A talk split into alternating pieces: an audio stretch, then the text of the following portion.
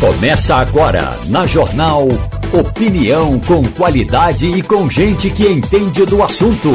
Com Igor Maciel, Romualdo de Souza e os jornalistas do Jornal do Comércio, deixando você bem informado. Passando a Limpo. Começando Passando Limpo agora na Rádio Jornal, quero dar rapidamente boas-vindas aqui, bom dia para Sandro Prado, também para Fernando Castilho, mas eu vou direto para Brasília agora com Romualdo de Souza. Uh, Romualdo de Souza, muito bom dia para você e eu quero já saber como é que está a situação, porque com a informação que a gente tem aqui até o momento, a Polícia Federal fazendo buscas na casa de Bolsonaro em Brasília. Ajudante de ordens o, do ex-presidente, Mauro Cid, foi preso. Outras pessoas foram presas. A, a suspeita é de que os cartões de vacina de Bolsonaro, da esposa, Michele, da filha, teriam sido adulterados. E eu tenho agora uma informação, e você vai me confirmar ou não, de que já existe uma confirmação, já existe uma confirmação de que o cartão de vacina de Bolsonaro comprovadamente teria sido adulterado. É isso? Bom dia. Muito bom dia para você, bom dia ao nosso ouvinte. A minha informação na Polícia Federal é calma. Então, eu não tenho a informação de que o cartão de vacinas de Bolsonaro teria sido adulterado. Até porque, certo. segundo a Polícia Federal, todas as informações serão levadas a um departamento de perícia da PF, também aqui em Brasília, incluindo os cartões de Bolsonaro, de Michele Bolsonaro e de Laura Bolsonaro, a filha do casal. Uhum. Além disso, foram apreendidos os telefones celulares, dois do ex-presidente Jair Bolsonaro e um terceiro de Michele Bolsonaro. A Polícia Federal informou a nossa reportagem de que essa perícia vai ser feita ainda no departamento técnico. Portanto, eh, essa é a informação que eu tenho, além dos nomes e das pessoas que foram presas hoje pela Polícia Federal. A Polícia Federal chegou por volta de 7h15, hora de Brasília, aqui no Jardim Botânico, no condomínio eh, Mansões do Lago, e aí, Solar de Brasília, melhor dizendo, Solar de Brasília. E aí bateu a porta de Bolsonaro e, inicialmente, o delegado disse: presidente, nós temos esse mandado de busca e apreensão. O senhor não vai sair daqui de casa agora até que terminemos toda essa operação. O que estamos procurando? Os telefones do senhor, da sua esposa, os cartões de vacina do senhor, da sua esposa e da sua filha portanto, a filha do casal. E aí começou a procurar todo esse documento. E aí intimou Jair Bolsonaro a prestar depoimento. O delegado ainda disse a Bolsonaro: o senhor pode prestar depoimento agora ou o senhor pode marcar uma hora e ir hoje à Superintendência da Polícia Federal aqui em Brasília. Bolsonaro pediu um tempo, ligou para, antes de entregar o celular, pediu um tempo, ligou para o advogado dele, que não está em Brasília, e aí disse que até o final da tarde ele vai à Superintendência da Polícia Federal prestar depoimento nessa operação que chama-se Operação Venire e que investiga inserção no banco de dados do Ministério da Saúde de nomes de pessoas que teriam recebido o cartão de vacina com todo o ciclo vacinal completo, mas que não se vacinaram contra a Covid-19. O Romualdo, deixa eu entender uma coisa. É, pegaram celulares do, da família também, de Bolsonaro e da esposa. De Michel. Exatamente. E também o, o, o, telefone celular de Mauro Cid, que é o tenente-coronel que era ajudante de ordens de Bolsonaro, e da mulher do tenente-coronel. Lembrando que o tenente-coronel Mauro Cid era até então major e ele era aquele, aquele homem que estava o tempo todo ao lado de Bolsonaro, inclusive nos debates no rádio e na televisão. Mauro Cid, eh, já no finalzinho do mandato, também se envolveu em outra operação da mesma forma duvidosa, que foi a operação para resgatar joias apreendidas pela Receita Federal no Aeroporto Internacional de Guarulhos, em São Paulo. Mauro Cid determinou que um avião da Força Aérea Brasileira saísse com um sargento da Marinha aqui de Brasília, cinco e meia da madrugada, saiu de Brasília e foi a São Paulo resgatar essas joias. O avião e o marinheiro voltaram sem as joias e Mauro Cid ligou para Bolsonaro porque Mauro Cid estava em Brasília e Bolsonaro estava, hum, eh, estava em Orlando, nos Estados Unidos, e afirmou que a operação não deu certo. Uhum, entendi. O, o depoimento, então, está marcado para hoje à tarde. Exatamente. O advogado do presidente Jair Bolsonaro, ele não está em Brasília. Então, ele informou que está vindo à capital federal, que deve chegar por volta de meio-dia e meia, uma hora da tarde, ele está em São Paulo, e aí vai acompanhar o presidente na superintendência da Polícia Federal em Brasília. A ordem do ministro do STF, o Alexandre de Moraes, é para buscar, para fazer essa busca e apreensão na casa do ex-presidente, onde ele mora em Brasília, mas apenas há informações é, relativas a cartão de vacina, vacinação, ou isso é mais amplo? Isso pode ser mais amplo?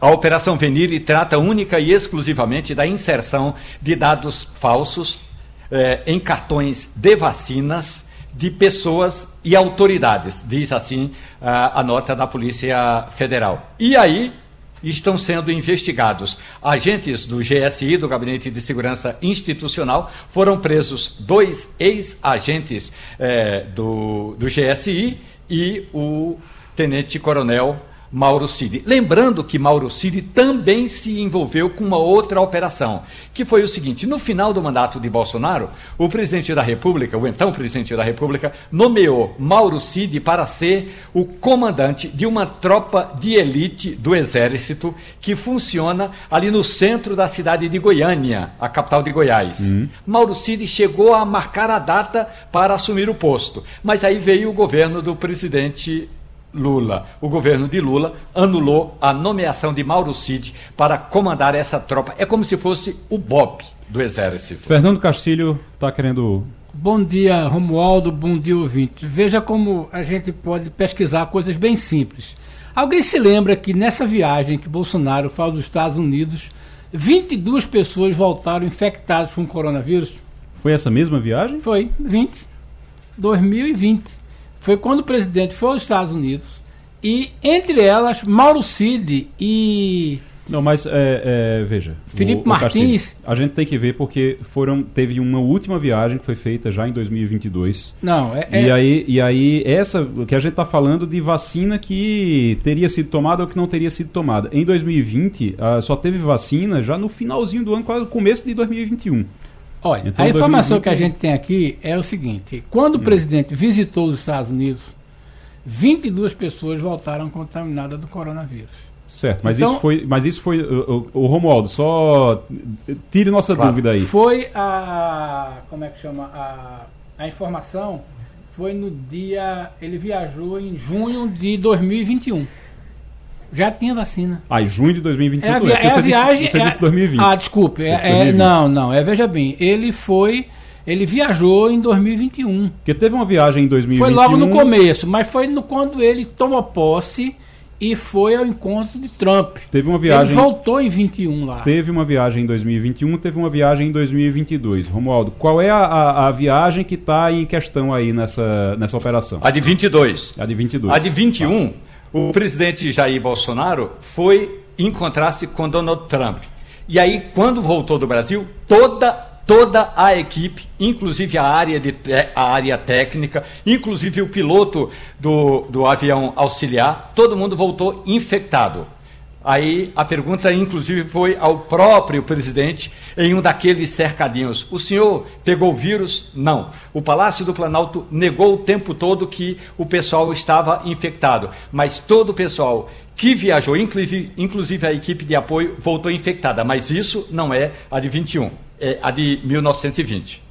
Não, certo, essa é de okay. 21, que, de 22. Eu... Não, veja, veja. Só, não, só o que nós estamos dizendo é o seguinte: Castilho. a viagem que voltou infectada foi a viagem de 21. De 21. Só que Pronto. a viagem, o que está chamando a atenção agora, que houve a, a, fraude nos cartões de vacina, é a de 22. É quando ele foi agora já com Biden, não é isso, Romualdo? Isso. Pronto. É que já Na época de Trump, foi quando a equipe voltou infectada. Em 21, realmente Nessa a equipe voltou de Trump, infectada. Não, agora, não fraude, houve infecção constatada. É, agora a fraude foi em 22. A fraude foi em 22. O, é, então, o, o, que é que acontece agora, Romualdo? A partir de agora acontece o quê? Bom, se de fato houve a adulteração do cartão de vacinas do presidente da República, Jair Bolsonaro vai, vai ser enquadrado num em um dos artigos da lei de improbidade administrativa, que é quando o agente público, qualquer que seja o agente, se apropria de informações privilegiadas ou usa os benefícios do Estado, do cargo que ocupa, para se beneficiar ou beneficiar alguém. Da mesma forma, os três agentes que foram presos, o tenente-coronel, o tenente-coronel Cid, o, e dois agentes do GSI, Max Guilherme e Sérgio Cordeiro. Esses agentes do GSI eram seguranças de Bolsonaro e teriam, segundo a Polícia Federal, participado dessa operação que é falsificar cartão de vacina de autoridades e de pessoas próximas a ela. A Polícia Federal, ainda, pelo menos agora, às 9 horas, foi a última vez que 5 para as 9 que eu atualizei a informação, a Polícia Federal ainda não havia divulgado quais teriam sido essas pessoas que se beneficiaram com o cartão de vacina falsa. Romualdo, deixa, Falso, eu fazer, deixa eu fazer uma pergunta bem direta sobre esse assunto que eu acho que muita gente deve estar com essa dúvida. O presidente, o ex-presidente Jair Bolsonaro pode ser preso? Esse não é um crime para ser preso, a não ser que haja desdobramentos. Segundo uma fonte, uma, informação, uma fonte jurídica, me diz o seguinte: se a Polícia Federal conseguir constatar que infectado Jair Bolsonaro infectou outras pessoas, aí pode ter desdobramentos. Mas esse crime de improbidade administrativa, eh, se ele vier de fato a ser enquadrado nesse crime, não dá prisão, não.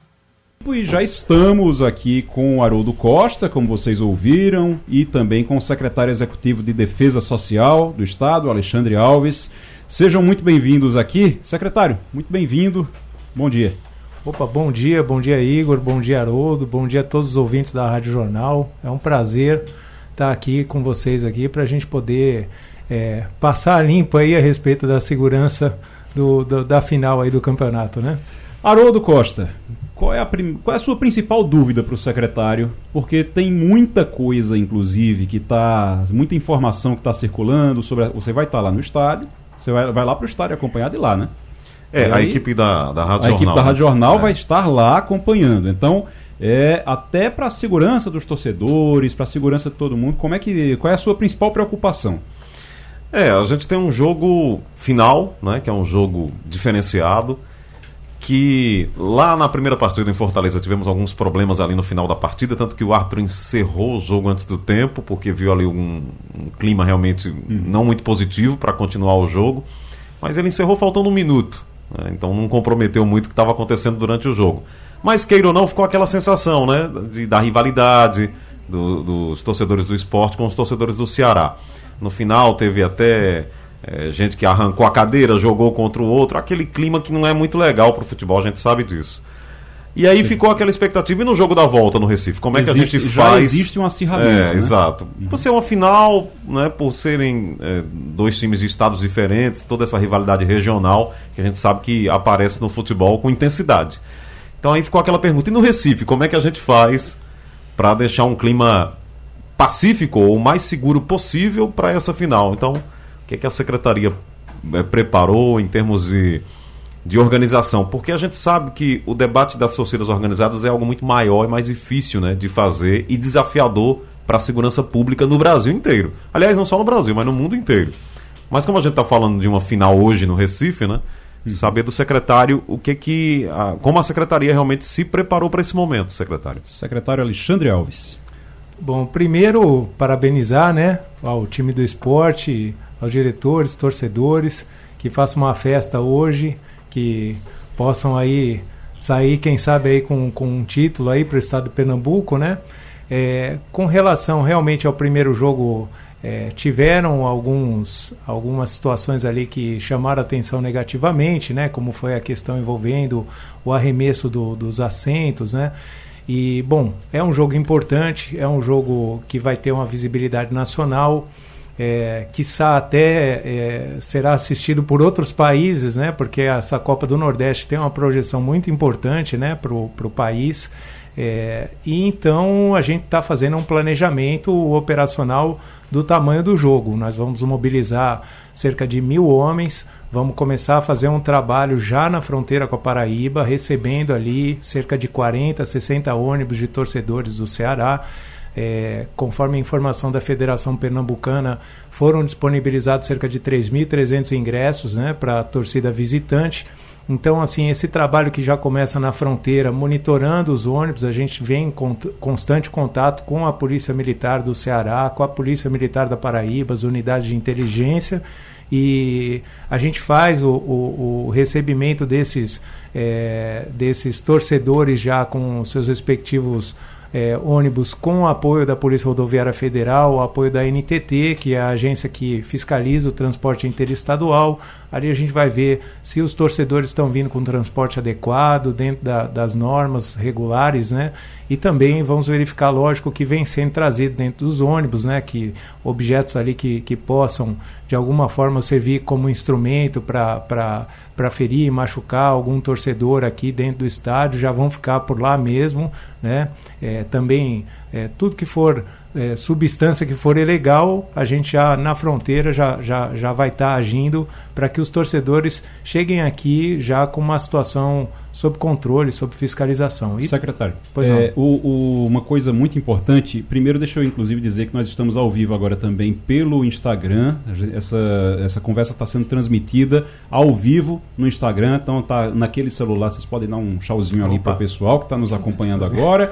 E é, lhe perguntar algo que inclusive tem repercutido muito nas redes sociais, que é o seguinte, tem uma história de que, não, porque a torcida do Ceará é, foi liberado para a torcida trazer bandeira, para a torcida trazer é, coisa que a torcida do esporte não pode levar. Isso é verdade? Não, então, é, com relação a essa questão de que a torcida do Ceará ia poder entrar com tudo e a torcida do esporte não ia poder fazer nada, né? É, realmente houve uma distorção dos fatos, né? É, primeiro que para você então poder... não é verdade. Não, não é, não, não é, é verdade. verdade. Aqui, assim, é, nós temos uma portaria só que regula a charanga. Antigamente, desde 2020, a charanga não era permitida. E aí, a partir do dia 1 de fevereiro desse ano, é, numa reunião que contou ali com a participação dos representantes dos grandes clubes da capital, da Federação Pernambucana. É, nós reativamos a possibilidade da charanga ser, é, é vir para dentro do campo. A charanga, para a gente explicar para o, o, ouvinte que não está habituado ali com, com o futebol, aí para estádio, tudo, é a, aquela banda que tem ali, o pessoal fica fazendo aquele batuque e tudo. Então é a charanga, aquilo ali. É isso aí, a charanga é, é essa banda. E assim, é, aqui no estado de Pernambuco só pode a torcida mandante ter a charanga dentro do campo, né? É, é, seria mais ou menos permitir uma charanga do time visitante é você receber um, um, uma pessoa na sua casa e ela chegar com os instrumentos para fazer o, o, o, a música dentro da sua casa, né? Então, assim, isso não, não é permitido aqui no estado de Pernambuco. É, com relação a outros instrumentos, tudo precisa ser comunicado para a polícia militar. Então, se não houver a comunicação, não entra bandeirão, faixa, porque é, precisa ser comunicado para a polícia militar? Porque existem setores onde é permitido você abrir um bandeirão sem incomodar outros torcedores, porque você retira a visibilidade. A mesma coisa quando você estende uma faixa, você pode retirar a visibilidade de um torcedor que às vezes não concorda com isso porque pagou ingresso que assistiu o jogo sem ter uma faixa na frente. Então, tudo eh, tem que ter um, um, uma regulamentação para evitar eh, uma confusão de um torcedor que se sinta incomodado com uma faixa, com um bandeirão. Mas assim, comunicando a polícia militar é possível sim você colocar, e aqui as torcidas já fazem isso, fazem a comunicação, e a polícia militar está sempre autorizando, e, e por isso a gente tem bandeirão, temos as faixas nos estádios, né? Inclusive para esse jogo até eu acho que de forma exclusiva vocês vão, vão tomar conhecimento agora, né? Além de uma charanga, é, nós estamos também autorizando uma banda de frevo, né? É, que foi solicitado pelo esporte, né? Eles falavam que era duas charangas, né? Mas na verdade aqueles, é, o tratamento vai ser o mesmo tratamento da, da charanga, né? Mas assim, nós vamos ter aqui a volta é, é, exclusivamente para esse jogo, que é uma final, é importante. Além de uma charanga, a torcida do esporte vai poder contar também com uma banda de frevo, né? Que é patrimônio histórico uhum. e cultural aqui do estado de Pernambuco pela Unesco desde 2012 e não tem porquê a Secretaria de Defesa Social negar um patrimônio histórico dentro do frevo que representa aí a cultura do, do cidadão pernambucano. Né? Mas as medidas de segurança, existem medidas de segurança específicas para charanga, por exemplo. Então, Sim. quando for entrar, tem que ter segurança para ter um, pelo número de, de, de instrumentos, é isso? Isso, então. É, a charanga, ela, ela tem hoje, pelo normativo, né, tem um limite de 12 músicos, né, cada um com seu instrumento. Eles têm que ser identificados, porque eles vão entrar com, com é, um instrumento musical, eles ficam responsáveis por esse instrumento musical. É, existe também uma regra de ter um segurança privado para cada três músicos, né? Porque a charanga necessariamente ela não precisa ter 12, ela pode ser de seis, pode ser de nove, né? É, isso daí a depender do que o clube pretende fazer, né? Eles comunicam à polícia militar o nome do músico, o, o, o instrumento que, que vai ficar sob a responsabilidade e a segurança privada é, visa apenas dar o, o, a segurança ali para os músicos e até para os torcedores que estão próximos, né? E evitar, é, você coloca ali, o, o, identifica o músico, você evita, por exemplo, se um instrumento for arremessado para dentro do campo, por qualquer motivo, uma baqueta em algum momento, né? É possível porque o clube identifique ali o responsável por esse arremesso e evite até penalidades como perda de mando de jogo ou jogos com portões fechados, né? Que a gente sabe que hoje arremessou algum instrumento para dentro do campo, se o juiz colocar na súmula, o STJD pode aplicar uma penalidade no clube. Né? O Passando a Limpo está conversando com Alexandre Alves, que é secretário executivo de Defesa Social. A gente está falando sobre o jogo do esporte contra o Ceará hoje e aqui recebendo também Haroldo Costa. Deixa eu dizer que a gente está ao vivo no Instagram, uma live agora no Instagram, fazendo, transmitindo essa entrevista, essa conversa aqui sobre esse jogo importantíssimo de hoje. Haroldo. Uh, secretário Alexandre, existe o torcedor do bem. Né? Claro. É o cara que compra o ingresso, que leva a família, que vê o jogo. O time perde, ele fica triste. O time ganha, ele sai feliz, volta para casa e dá tudo certo. Mas sabemos daqueles grupos que é, estão dispostos à confusão. Né? Eles andam é, com camisas iguais, é, eles se sentem fortes quando estão juntos e de repente olham para o adversário né, como inimigo e de repente o que eram para ser o futebol, o futebol vira ali um pano de fundo para outra coisa, que é a violência, né, que é, o, é, como o secretário já citou, o cara que faz uma, uma bomba artesanal, ou seja, cria todo um clima para que é, um, um, clima de hostilidade exista no futebol. Esse é o maior é, desafio, como identificar aquele grupo. Eu até uso muito aqui no rádio, às vezes são grupelhos, né? Porque se juntam ali 20, 30 que estão prontos para uma espécie de guerra urbana. Esse é o maior desafio para a segurança pública. Ou seja, o torcedor do bem, o cara que compra o ingresso, que vai para o estádio, que frequenta estádio, às vezes leva até a criança, né? Esse aí é, é, é um torcedor encarado como uma parte é, amiga do futebol, enquanto esses outros é, é que lhes dão mais trabalho, secretário, dão mais trabalho para a segurança pública. E como fazer para combater essa, esse clima de, de tanta hostilidade, de uma guerra na cidade? É, pois bem, então, é uma minoria, né? Esses torcedores aí que acabam arrumando confusão. Infelizmente, isso faz parte, né, do convívio em sociedade, você ter essa minoria que comete crimes, né? É, porque são crimes que cometem, né? Agressão, às vezes até homicídio, que a gente vê aí nessas brigas aí que saem na, nas ruas, né? Hoje mesmo a Polícia Civil deflagrou uma operação onde Sim. nós tivemos oito prisões aí de, de desses que a gente chama de pseudos torcedores, né? É, responsáveis ali por, por, um, por um fato é, ocorrido em 8 de fevereiro que acabou culminando na morte de um, de um menino no dia 13 de fevereiro, né? É, já nesse ano ali a gente já tem é, cerca de 28 prisões desse tipo de, de, de pessoa, né? É, porque isso daí é, é, tipificado como associação criminosa e a associação criminosa é juntar mais de três pessoas para cometimento de vários crimes e aí a gente pode falar aí de lesão corporal, vandalismo. Né?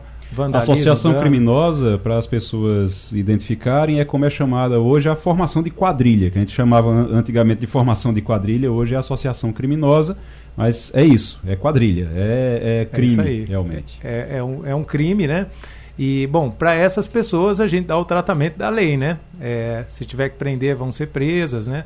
A gente tem, lógico, um serviço de monitoramento das redes sociais, um trabalho de inteligência, também a identificação desses torcedores. Por isso mesmo, hoje, a gente teve a prisão de oito deles, né? Que foram identificados.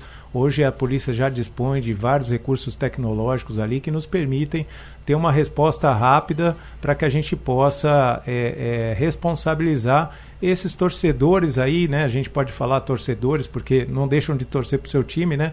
Mas que acabam é, perdendo aí o, o, o, controle emocional e cometendo esses crimes bárbaros aí, como esses, a gente tem visto. Né? Esses oito, por exemplo, não estarão mais no jogo de hoje.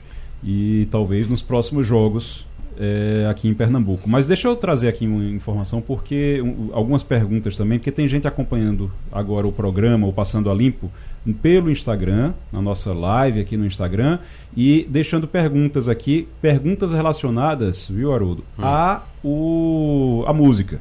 Bateria, é, o Matheus, Matheus V007, está perguntando aqui, por que é que não pode bateria? É, por que, é que não, entra, não pode entrar a bateria da geral, a torcida ali que fica atrás do gol? E o Edson, Edson F. Souza, está perguntando também: os instrumentos estão liberados para a arquibancada sede? São as perguntas que estão sendo feitas agora no nosso, nas nossas redes sociais no Instagram. Secretário. Bom, até é importante até esclarecer, né? É, às vezes o pessoal fica pensando que a Secretaria de Defesa Social, através da Polícia Militar, é um dificultador da festa, né? Na verdade, a gente está aqui mais para contribuir mesmo, né? Eu vou citar como exemplo a final do Campeonato Pernambucano, né? É, os diretores, gestores do, do esporte entraram em contato com a gente na véspera do jogo, né? Que a gente sabe que na portaria tem um prazo lá de 48 horas de antecedência para solicitar o uso da charanga, né?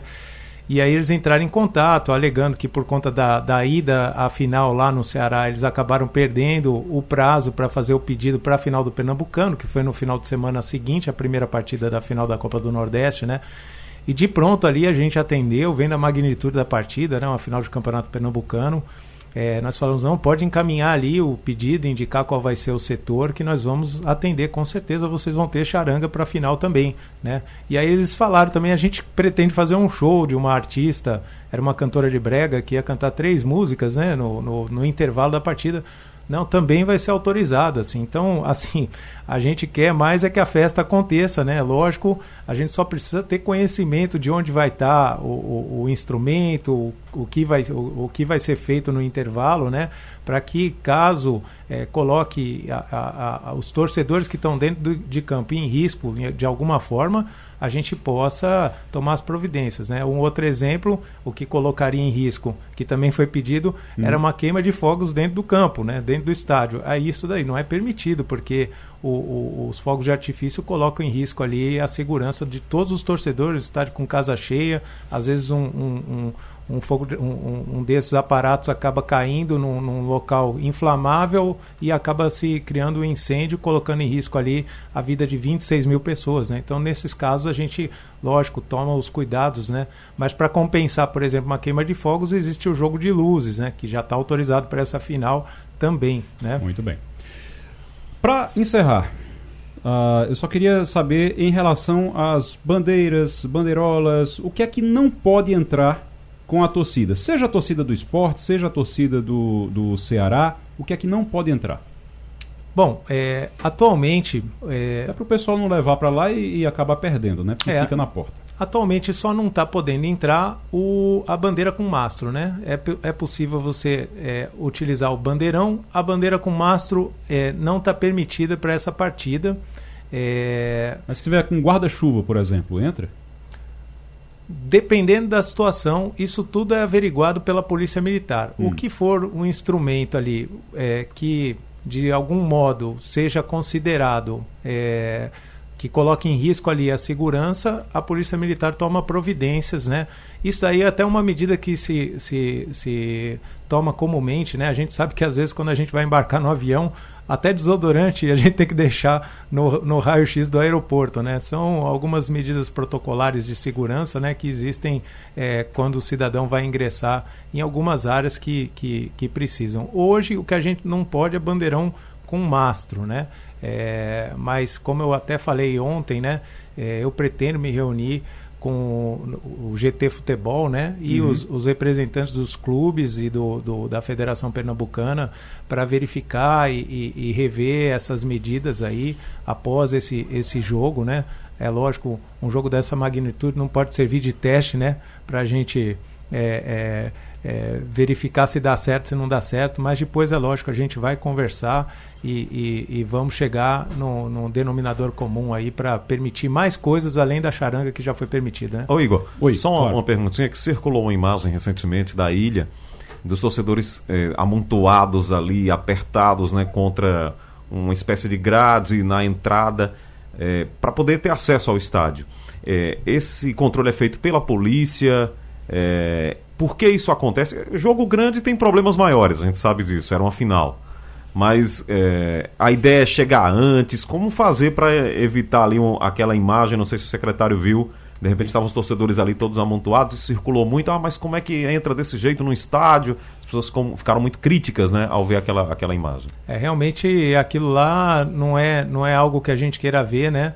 É, a situação envolvendo aquela imagem, eu, lógico, fui atrás para saber, né, uhum. se aquilo tinha alguma é, alguma responsabilidade por parte da polícia militar, né? E, e assim, aquela área ela é disponibilizada pelo clube, né? São as dependências do clube. Aquela fila é formada é, para que não ocorra um tumulto nas catracas, né? Então assim, a polícia militar ela só acompanha aquela situação. É, a gente viu que tinha alguns torcedores que até uma fila muito apertada, né? É, vocês veem que, por exemplo, esse, esse, tipo de situação na Arena Pernambuco, que é mais espaçosa, não acontece, né? Então uhum. tudo varia muito é, em razão do estado das dependências do, do, do clube, né? Então, assim, a Polícia Militar, é lógico, quando vê uma situação dessa aí, tem que agir para ou para estender um pouco mais a fila, né? Mas as condições que estavam lá eram condições disponibilizadas pelo próprio clube, né? Entendi. Secretário, secretário executivo de Defesa Social, Alexandre Alves, muito obrigado pela participação. Vou continuar com o Haroldo aqui depois do intervalo, só para a gente falar rapidinho ainda do jogo, é, de como chega o esporte para essa final de hoje. Mas quero agradecer aqui a presença do secretário, que esclareceu tudo aqui para a gente, inclusive também para a internet aqui no nosso, na nossa live no Instagram para todo mundo. Tem muita pergunta, muito comentário. Eu vou passar para o secretário aqui depois para ele acompanhar também. O pessoal de redes sociais vai mostrar ele aqui as, os comentários. Mas agradecer, secretário, e desejar que corra tudo bem hoje, que a gente não tenha problema, que seja só festa realmente hoje de preferência para Pernambuco. É isso aí, eu que agradeço, né? Agradeço mais uma vez aí a possibilidade aqui de, de trazer as informações aqui para os ouvintes da rádio, né? É, desejar uma, uma boa sorte aí para o esporte, né? Para a torcida do esporte, que como representante da Secretaria de Defesa é, Social aqui do estado de Pernambuco, torcer aí para que o esporte traga, né? O, o, o título aqui pro, pro, pro estado, né? E vou fechar aqui falando um vice para vocês aí, né? Vice, vice, né? Vice, né? Que fala, né? O senhor é de onde? Eu sou de São Paulo, São né? São Paulo? É, mas eu já já tô aqui desde 2014, né? É, trabalhando na Polícia Federal e meu filho já é pernambucano, né? Nasceu ah, aqui, né? Eu só não peguei o sotaque, mas com o tempo eu vou pegar. Com, com o tempo vai pegando o Oxe, o vice, Oxe, vai... vice. É, eu não quis falar vice porque o vice vai ficar pro Ceará, né? O vice vai ficar pro Ceará, muito bom. Ainda com Haroldo Costa aqui, Haroldo, conte pra gente como é que vai ser esse jogo de hoje. Eu, eu, quero, que, eu quero que você diga o seguinte: eu quero que você diga que o esporte vai ser tetracampeão. Diga isso aí, vá. Olha, existe uma grande possibilidade, principalmente porque o jogo é na Ilha do Retiro. Na verdade, é o que está mais pesando a favor do esporte nesse momento, Igor e amigas e amigos aqui do Passando a Limpo.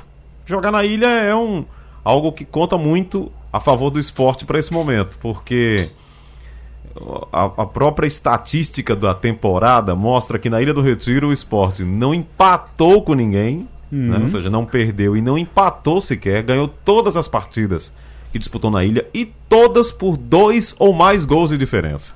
É exatamente. Então é o que o esporte que precisa, precisa, né? Precisa hoje. Ou seja, na ilha o esporte não ganhou de ninguém por 1 a 0 Ganhou sempre com dois ou mais. É isso que Inclusive até goleadas contra a Bahia, né? nessa própria Copa do Nordeste. Então, o torcedor se pega isso para para ter essa confiança no time do esporte hoje à noite contra o Ceará. É claro que não vai ser um jogo fácil. O Ceará tem uma vantagem que nunca será desprezada, uhum. né, de poder até perder por 1 a 0 para levar para os pênaltis. Não imagino o Ceará atacando o esporte dentro da ilha, aquela postura é, De defensiva, né? atrás, o famoso. Tá, tá na vantagem, É né, como se também. dizia antigamente no futebol, né? Jogar no erro do adversário. Ou Isso, seja, você exatamente. fica ali atrás esperando que o adversário erre em algum momento para contra-atacar. Mas é um esporte que na ilha realmente tem muita intensidade. O que o esporte não pode fazer, né, de jeito nenhum, né, é repetir o jogo, o mau jogo que fez lá em Fortaleza, quando foi a pior apresentação do esporte no ano. Uhum. E mesmo assim, conseguiu aquele gol no final, né, 2 a 1 que muitos rubro-negros se pegam à história, né? Vão no passado. Copa do Brasil. 2008, lá é. Lembra Carlinhos Bala? Tava 3 a 0 É. né, pro Corinthians. Aí no final o Enilton faz um gol, né, no, no apagar das luzes, como se diz no futebol, e aí coloca o microfone lá na boca do Carlinhos Bala e diz: Esse aí foi o gol do título. E realmente foi. E foi, porque o Sport venceu por 2 a 0 o Corinthians e, e se sagrou campeão da Copa do Brasil.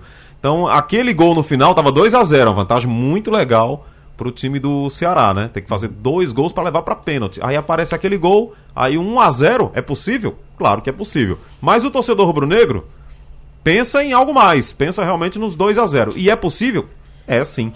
Agora, o esporte não pode é, querer fazer, como se diz no futebol, né? Essas frases do futebol que a gente já sabe como funcionam nesse momento. Querer fazer o segundo antes do primeiro. Ou seja, Isso. ficar ansioso, misturar pressa, né, velocidade com pressa ou correria. Ou, é, e acabar ficando ansioso e não encontrar o gol ali. É, o- a torcida vai ter que ajudar muito para que o esporte, desde o primeiro minuto, vai atacar o Ceará, mas que consiga esse gol de uma forma natural. Não possa ser algo que o esporte, por exemplo, se exponha muito e tome um contra-ataque, e se tomar um gol, aí vai ficar muito mais difícil. Hoje tem transmissão na Rádio Jornal, tem transmissão da TV Jornal. Como é que vai ser essa transmissão? A partir de que horas? Como é que funciona isso? Igor, o Sistema Jornal do Comércio e Comunicação se preparou né, para essa grande cobertura da final da Copa do Nordeste. Aliás, faz tempo que uma final não é aqui em Recife, né?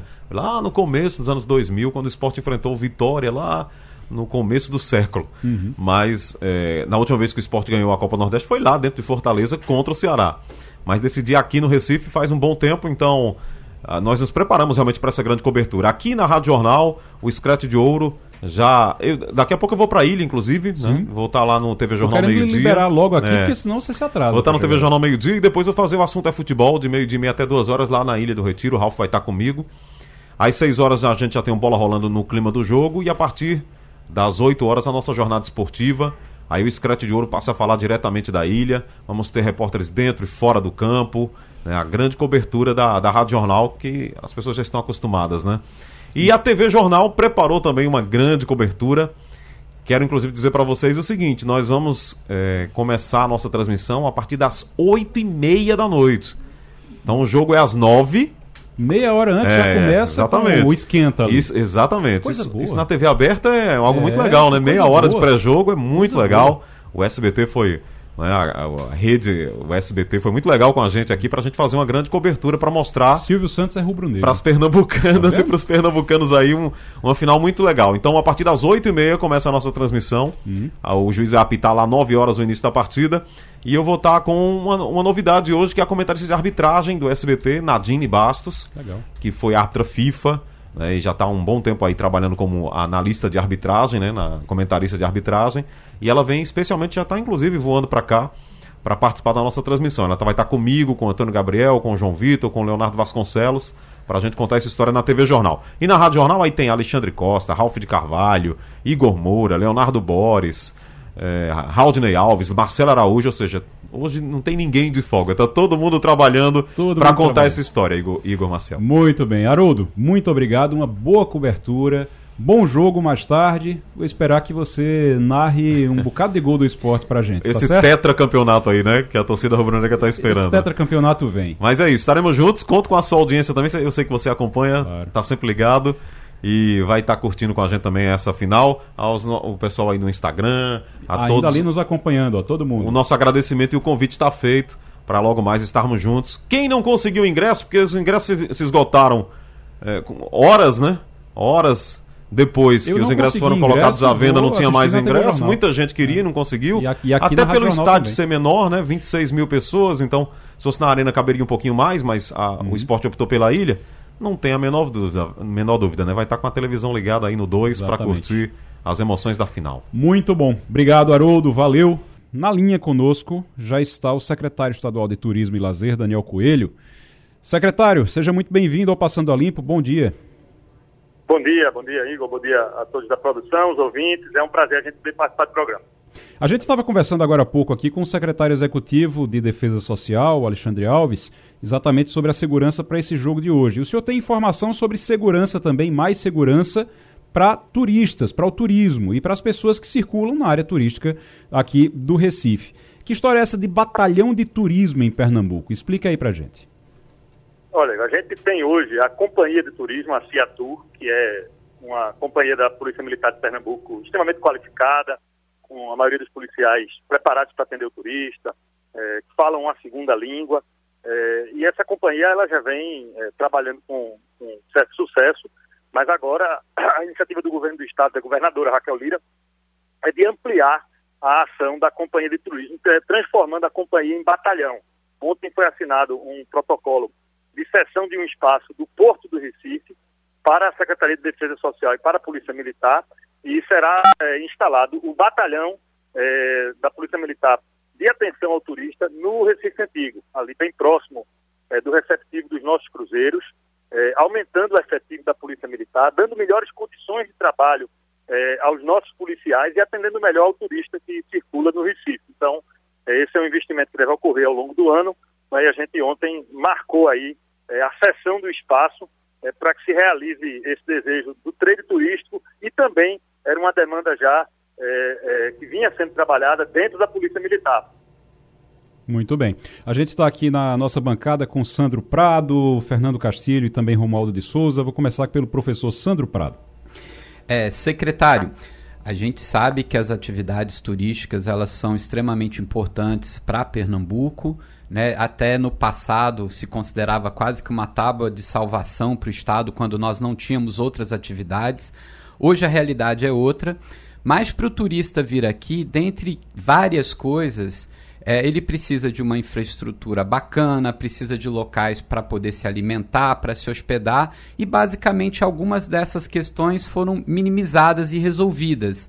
Mas ainda hoje, Pernambuco é, tem um problema muito grande que traz o turista à insegurança. E obviamente que as pessoas não gostariam de ir para um lugar inseguro. Né? A Ciatura ela já faz um tempo que ela opera. É, a gente teve atividades como até no próprio sítio histórico de Olinda, onde já teve é um efetivo muito grande, dava essa sensação de segurança ao turista.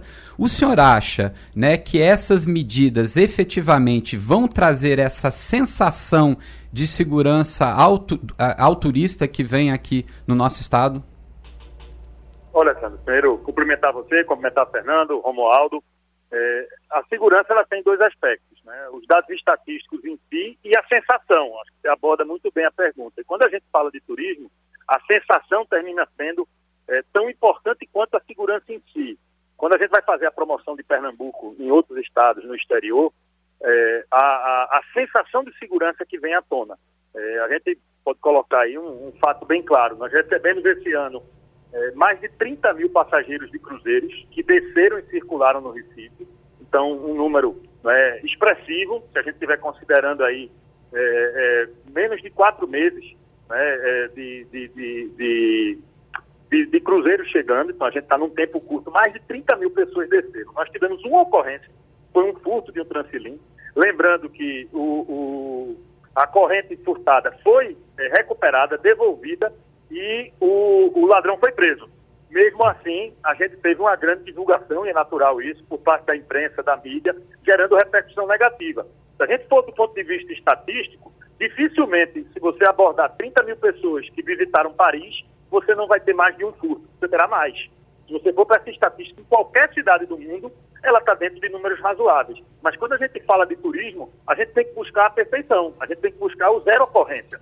Então, mesmo tendo sido apenas um caso, e mesmo assim um caso resolvido e solucionado, é, a sensação de insegurança atrapalha a venda do produto Pernambuco. Por isso, essa aproximação é, do batalhão e colocá-lo no centro do Recife, no Recife Antigo, ele traz também um forte simbolismo. A, a própria ação da MPTU nesse momento em divulgar o estado de Pernambuco, em vender o nosso produto e tentar trazer o turista, ela já vai incorporar o investimento do governo do estado, mostrando a prioridade.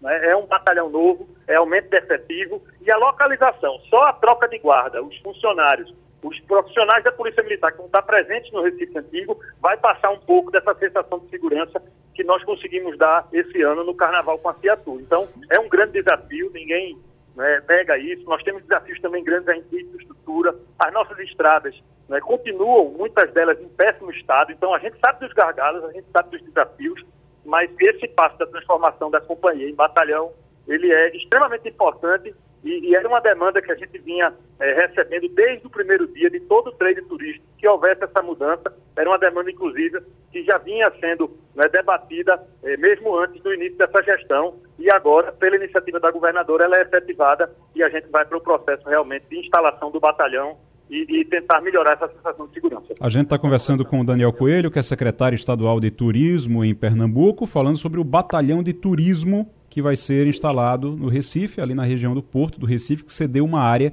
de cerca de mil metros quadrados para a instalação desse batalhão de polícia militar especializado em apoio ao turista. Fernando Castilho. Bom dia, secretário. É, eu queria fazer uma pergunta ao senhor relacionada à questão né, dos novos dos equipamentos de suporte ao turismo. A gente teve o ano passado a concessão do centro de convenções e agora passou para iniciativa privada.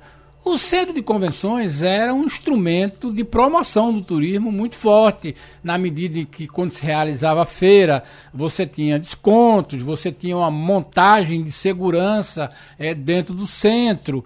E há uma, uma, uma, uma movimentação de que o turismo de negócio tem voltado com firmeza para o Estado.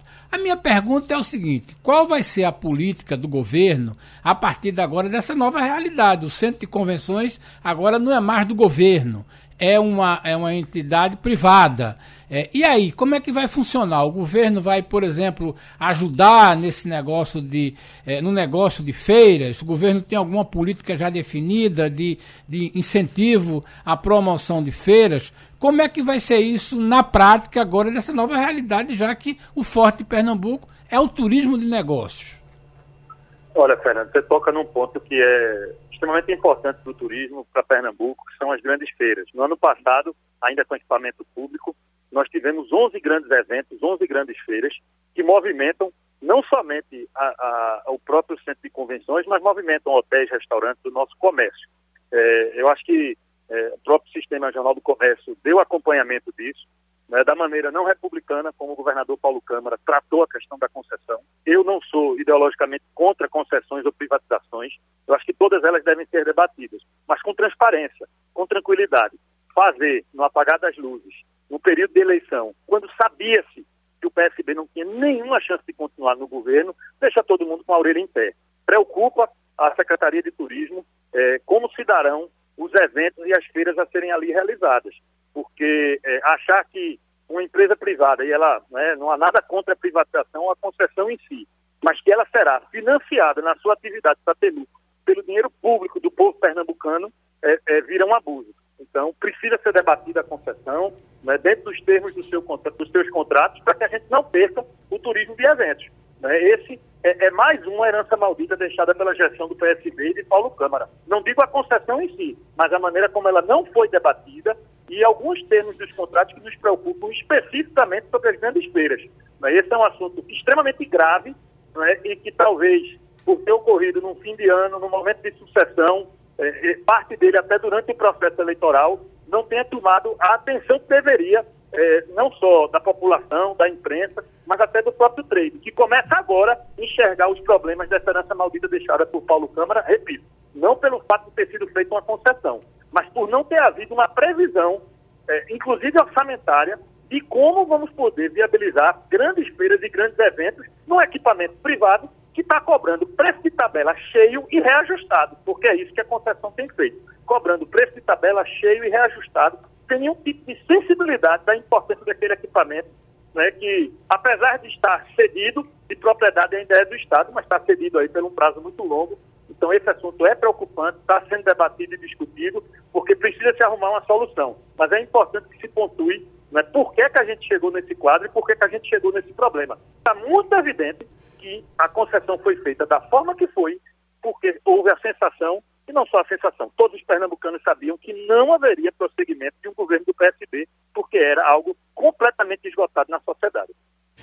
Muito bem, secretário. Quero agradecer sua participação aqui no Passando a Limpo. A gente vai ter a oportunidade de detalhar melhor depois, detalhar mais ainda essa atuação do batalhão de polícia que vai ser instalado, o batalhão de turismo de Pernambuco, que vai ser instalado ali na, no, no Recife, naquela área ali no centro do Recife. Mas eu quero agradecer. Antes de, de, de, encerrar, quero só lhe perguntar uma coisa. O, ali no centro da cidade, no centro do, do Recife, a prefeitura, é, comandada pelo João Campos, tem o Recentro. E o Recentro é o, o trabalho é exatamente para melhorar o ambiente ali, para dar mais estrutura para aquele ambiente e também para atrair turistas e para dar infraestrutura para esses turistas. Como é que está o trabalho de vocês com o Recentro? Vocês estão dialogando? Vocês estão se entendendo? Como é que está isso? É, nós estamos tratando não só com a Prefeitura do Recife, mas com todas as prefeituras do estado de Pernambuco, com Olinda, com Porto de Galinhas, que tem um grande potencial turístico, Juca, é, com a Prefeitura de Itamaracá, ou seja, a relação é, da Secretaria de Turismo com todas as prefeituras está ocorrendo é, de forma muito tranquila. Nós temos tido várias reuniões em conjunto é, com a equipe do Recentro, com a Secretaria de Turismo da cidade do Recife, Cacau de Paula. É, nós não podemos, de forma alguma, é, misturar as relações partidárias, as disputas políticas com quem é de interesse da sociedade.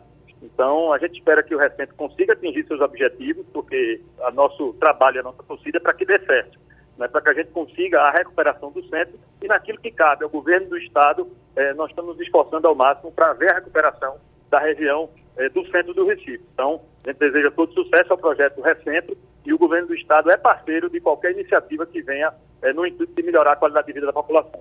Secretário Estadual de Turismo e Lazer, Daniel Coelho, obrigado. Brasília, novamente, a gente está acompanhando desde cedo esse, essa operação que envolveu até o Jair Bolsonaro, o ex-presidente Jair Bolsonaro, foi na casa dele, estou vendo ali agora, ele deu uma entrevista agora ali, estou vendo ali ele dizendo que não existe adulteração da parte dele. Ele disse que não adulterou, que ele não tem culpa, ele não adulterou a, o cartão de vacina e confirmou de novo que não tomou a vacina. Ele disse que não tomou a vacina, que se teve adulteração no cartão de vacina, não foi uh, da parte dele. Ele que está dizendo isso. Se ele, se ele não tomou vacina, não tem cartão. Acho que a gente faz uma confusão, meu Deus. Você só tem o cartão de vacinação quando você toma a vacina. Mas ele pode ter tomado outras vacinas, não tem essa O cartão de vacinação da Covid. Da Covid, claro, claro. É. Acho que é importante esclarecer o seguinte: o presidente tem dito o seguinte: eu não tomei vacina para a Covid. Portanto, não tem razão de ter nenhum registro no Ministério da Saúde da, da, da presença do cidadão Jair Messias Bolsonaro tomando vacina. Ele...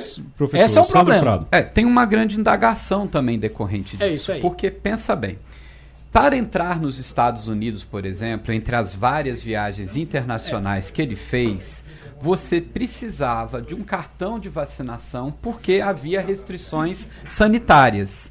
Se ele entrou com esse cartão adulterado, mesmo não sabendo, ele cometeu um crime. É. E isso pode ser julgado pela justiça norte-americana, por exemplo, onde as leis são mais rígidas, e eu acredito que isso possa até dar um mandado de prisão para Bolsonaro, não em solo brasileiro, mas sim em solo norte-americano, é. que é uma coisa boa até para Romualdo averiguar. Romualdo, é, você tá, eu sei que você tava, você tá aí o tempo todo, de vez em quando o pessoal diz, mas cadê Romualdo? Porque a gente. Você sai ali da tela, inclusive, porque você está conversando com suas fontes, que eu sei.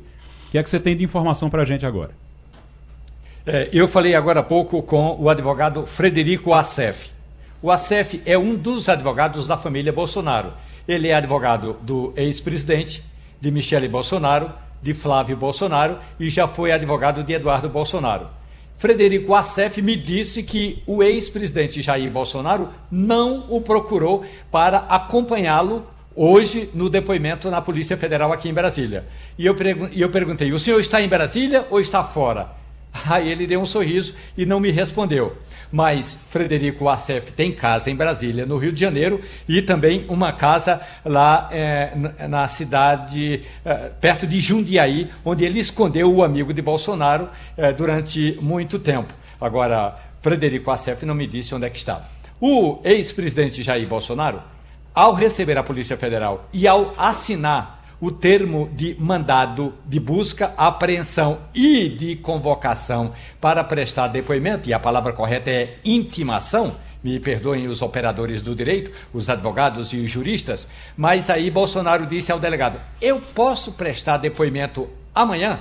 Qual é a alegação de Bolsonaro? Porque o advogado dele do ex-presidente chama-se Paulo Cunha Bueno, o hum. mesmo advogado que esteve na semana passada na Polícia Federal e falando à imprensa, disse a reportagem da Radional o seguinte: o presidente eh, admite que compartilhou uma fake news, uma notícia falsa, mas o presidente estava dopado sob efeito de morfina. Foi por isso que ele fez essa postagem e já pediu desculpas. Portanto, Paulo Cunha Bueno já conhece muito bem até a catraca na Polícia Federal para entrar lá. Por isso que Bolsonaro pediu para adiar o depoimento. E até agora a Polícia Federal não disse nem que sim, nem que não. É bom lembrar que a determinação do Supremo Tribunal Federal do ministro Alexandre de Moraes diz que ouça-se, escute-se, averigue-se e que tome o depoimento. Não diz especificamente que tem que ser hoje. O delegado pode deixar ou marcar o depoimento, pode, ainda não marcou, o depoimento de Jair Bolsonaro para amanhã, quando ele tiver contato com o seu advogado, Paulo Cunha Bueno. Ô, ô, Romualdo, quando o Bolsonaro diz não existe adulteração da minha parte, ele está se eximindo da culpa já? Está jogando a culpa para outras pessoas já? É claro, e aí já está comprovado que a informação é, divulgada pela Polícia Federal é de que o tenente-coronel Mauro Cid, então major, e os agentes de segurança de Bolsonaro, Max Guilherme, Sérgio Cordeiro e a mulher de Mauro Cid, além do deputado Gutenberg Reis, do MDB do Rio de Janeiro, esses sim tiveram o cartão de vacina adulterado. E até agora eu eh, me informei com uma fonte eh, ligada à Câmara dos Deputados. E aí o que pode acontecer com o deputado eh, Gutenberg Reis? Ele pode responder a, a, ao inquérito no Conselho de Ética da Câmara dos Deputados. Foi no mandato anterior, porque ele, teve, ele tinha mandato anterior e foi renovado agora ah, nas eleições de novembro. Então, para o caso do deputado Gutenberg Reis, ele poderá responder a processo a, a investigação no Conselho de Ética da Câmara. Voltando aí à sua pergunta. O que é importante é que o ex-presidente diz, no meu caso, portanto, ele Bolsonaro, mas eh, a, as investigações apontam também para a mulher de, eh, do tenente-coronel Mauro Cid, para o próprio tenente-coronel, para Max Guilherme, para Sérgio Cordeiro, para Gutenberg Reis e também para Michele Bolsonaro e a filha do casal, eh, que também é, tem, tem cartão de vacina e, segundo a denúncia, teriam sido adulterados. A Polícia Lembrando... Federal está investigando se o cartão foi adulterado em 21 de dezembro. 21 de dezembro teria sido a adulteração. 22? Não, 21 de dezembro de 2022 seria, eh, teria sido a adulteração. 21 de dezembro já foi a. Não foi a. Foi a, a viagem de pra, do, exílio, do alto exílio. É, 21 de dezembro, é. não sei, a alteração teria sido, teria sido retirada do Conect SUS em 27 de dezembro. É. É, talvez. O, o, o, Igor. Oi. Se me permite. Sim, claro. A tal da viagem do vírus Sim. se deu em 7 de março de 1900. De aliás, de 2020. 7 de março de 2020. Certo. Uma equipe eh, da segurança e da equipe técnica já voltou infectada, já desembarcou na base aérea de Brasília e eles ficaram isolados. Naquele dia, o Gabinete de Segurança Institucional informou. Isso, a viagem foi em março Sim. de 2020.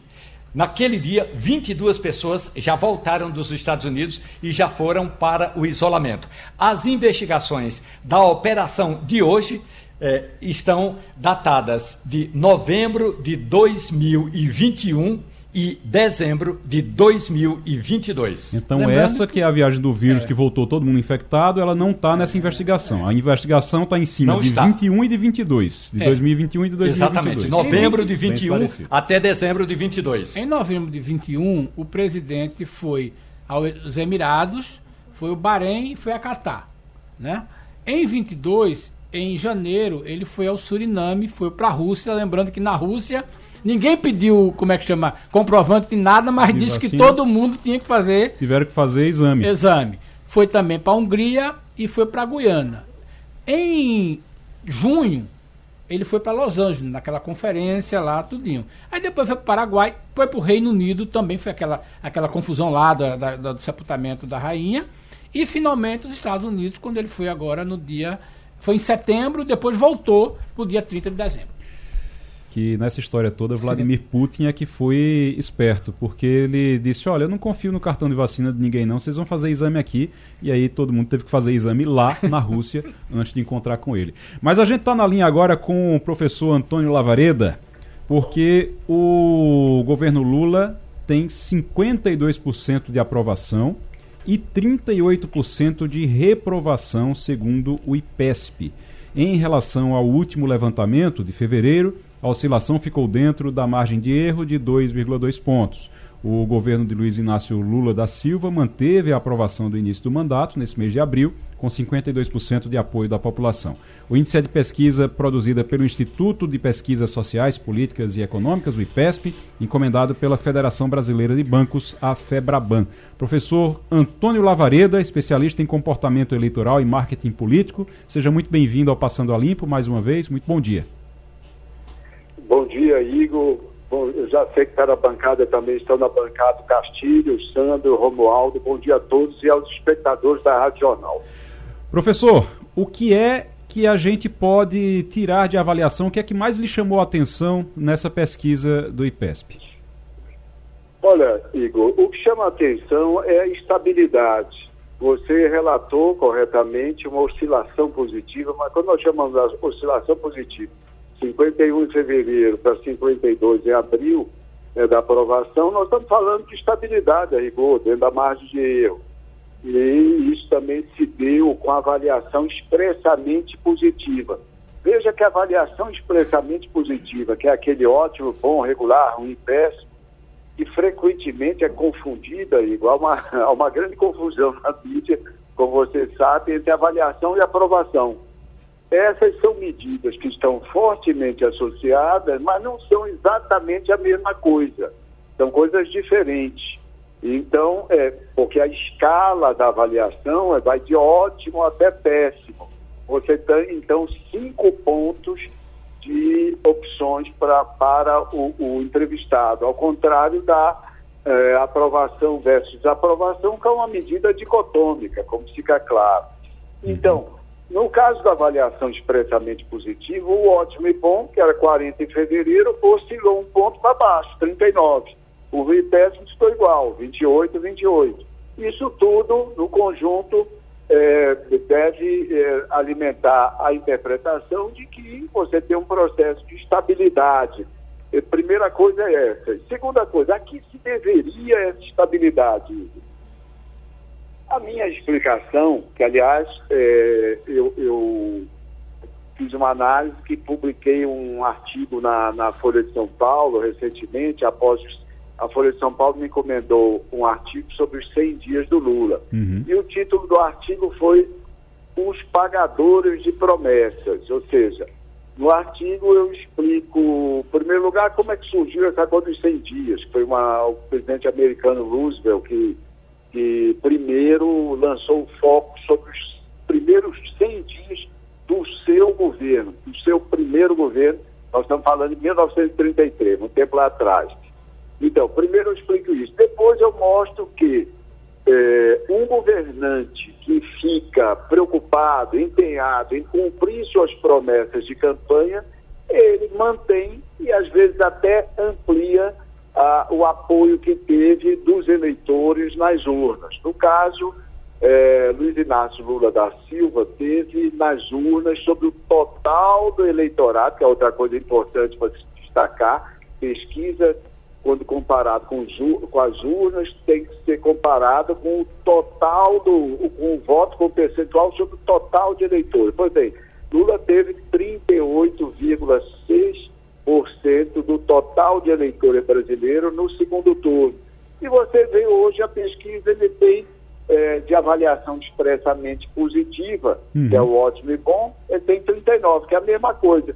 E até cresce do ponto de vista de apoio na medição dicotômica dos 52. Por quê? Porque eles têm se esforçado para pagar, entre aspas, as promessas da campanha eleitoral, que eram muito Sim. simples Na verdade, eu costumo, eu, eu tenho comentado, quando os críticos cobram novidades do, do, atual governo, aliás, não só os críticos, os analistas em geral, eu, você, todo mundo, nós temos que cobrar novidades, porque é, é, é importante que haja novidades. Mas não podemos esquecer que durante a campanha eleitoral o Lula não prometeu grandes novidades. Na verdade, ele prometeu reerguer, colocar de pé políticas sociais que haviam sido levadas ao chão durante o governo Bolsonaro. E, em síntese, né, uma síntese, é, é assim que eu, que eu interpreto esses números. Basicamente, basicamente o senhor tem razão, basicamente o, o presidente disse no, no, na campanha eleitoral que pretendia fazer com que os programas que ele tinha deixado lá até 2010, esses programas voltassem. E aí alguns de Dilma também, e ele tem feito, tem batalhado realmente por isso. Além, é claro, de ficar ali, ele coloca a coisa dos do, do juros, do Banco Central, até é porque, porque é se as coisas não derem certo, ele diz que a culpa foi do Banco Central. Exato, é, é, me permita aí eh, claro. fazer um, um, me atropelar fazendo parênteses ele prometeu durante a campanha aquela coisa da picanha aos domingos. Isso. A picanha aos domingos, eh, eu também explico no artigo lá, é, explico não, lembro, óbvio, é, é, é a metáfora para a melhora da economia, uhum. a melhora da economia, para a elevação da qualidade de vida de toda a população. E isso aí leva mais tempo, isso aí tem a ver com, com a necessária queda de juros, etc e tal.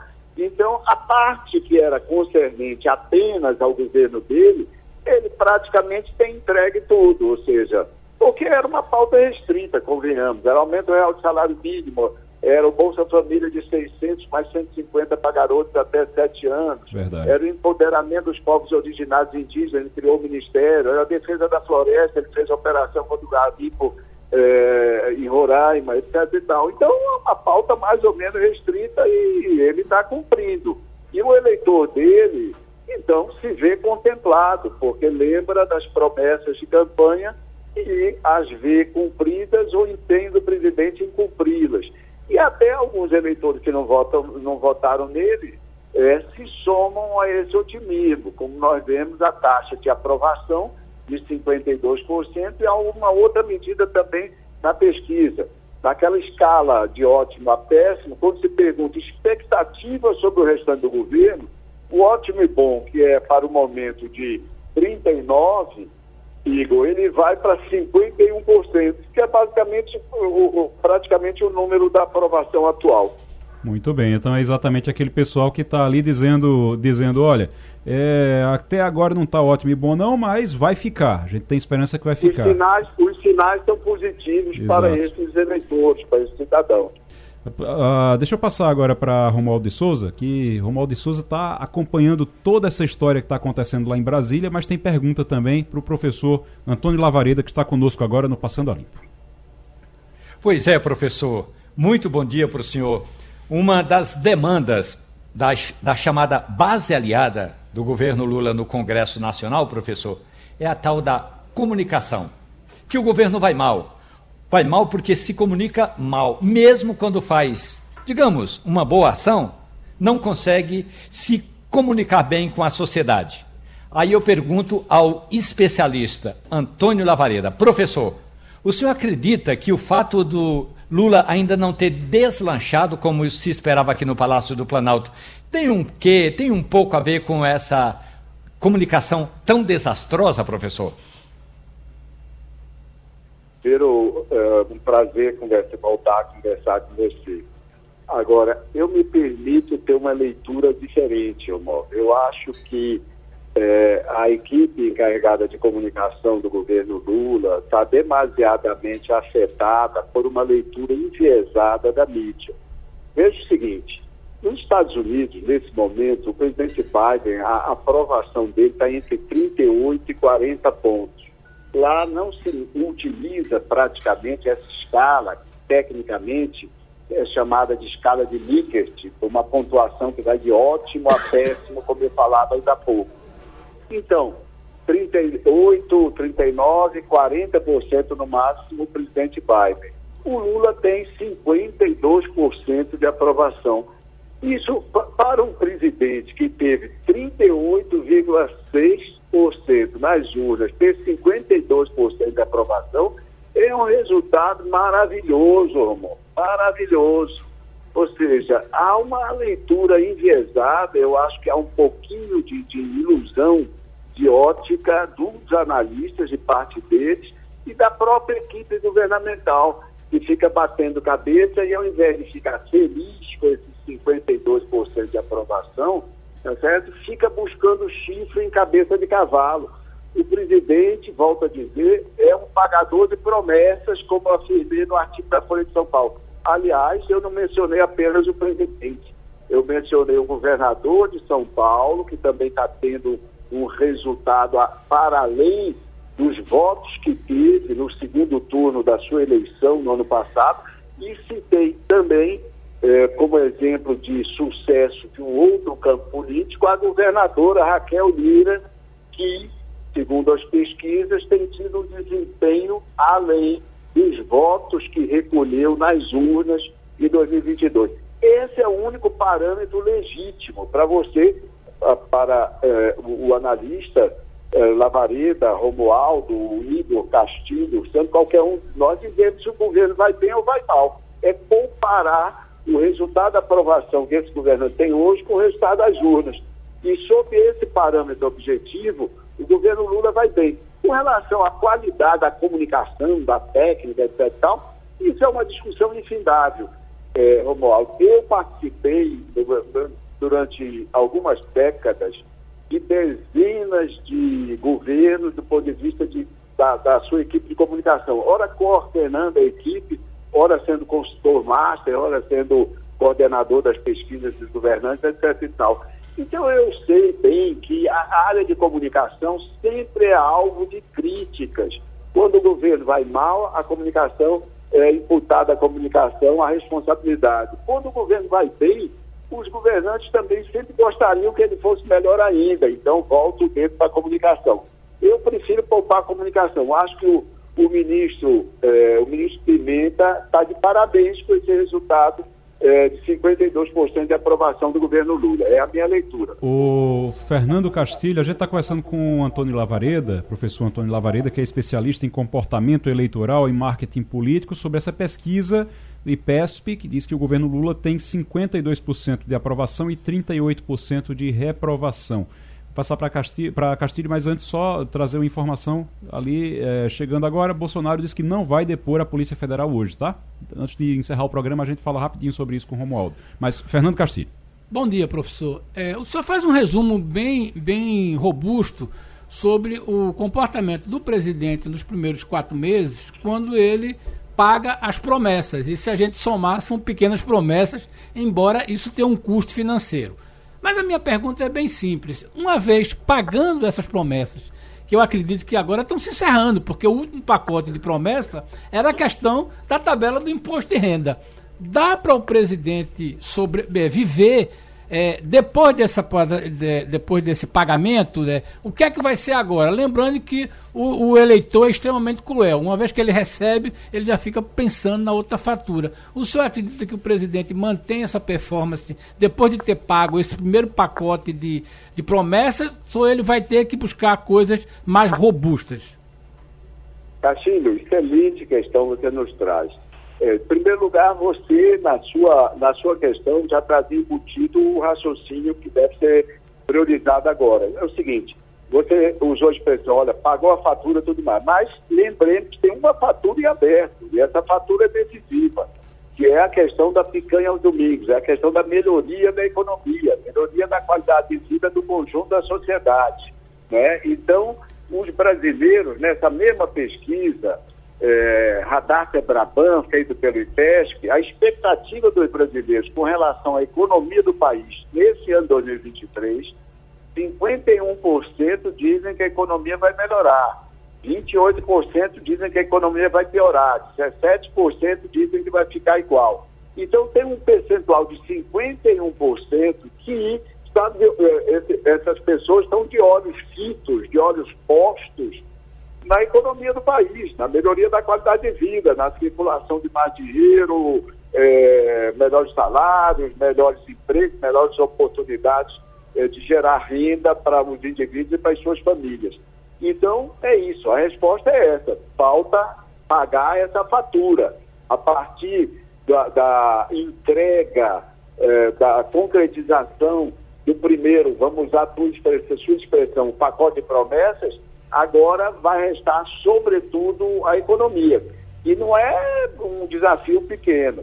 Ou seja, ao final do seu governo, meados do governo e adiante, Castilho, o que vai afetar principalmente, principalmente a avaliação do governo, a aprovação do governo, será o quadro de melhoria ou não melhoria da economia brasileira, com todas as repercussões daí derivadas, Castilho.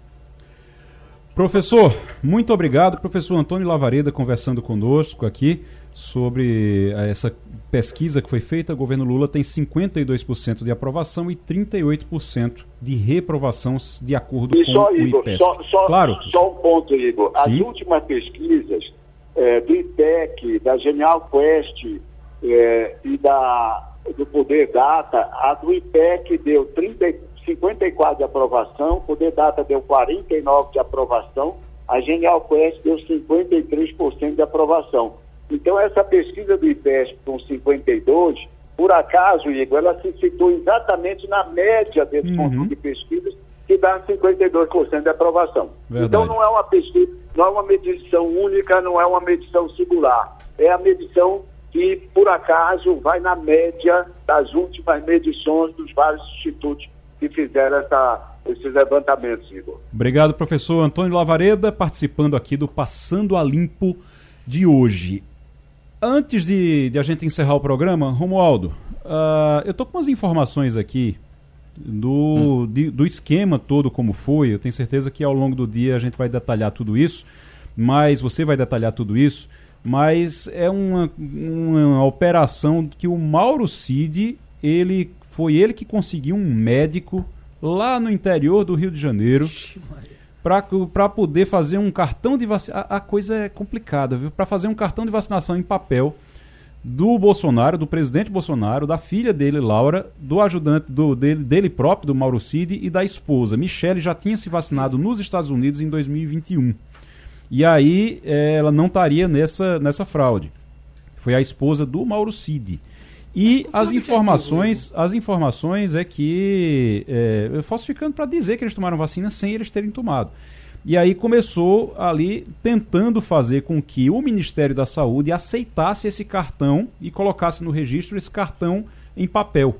E aí foi quando começou a confusão e teve ligação, inclusive, até o ponto em que alguém conseguiu lá que isso fosse incluído dentro do sistema do Ministério da Saúde. E é por isso que a Polícia Federal está agora em cima da história. Mas, Romualdo, antes da gente encerrar, dê aí as nossas últimas informações sobre esse caso.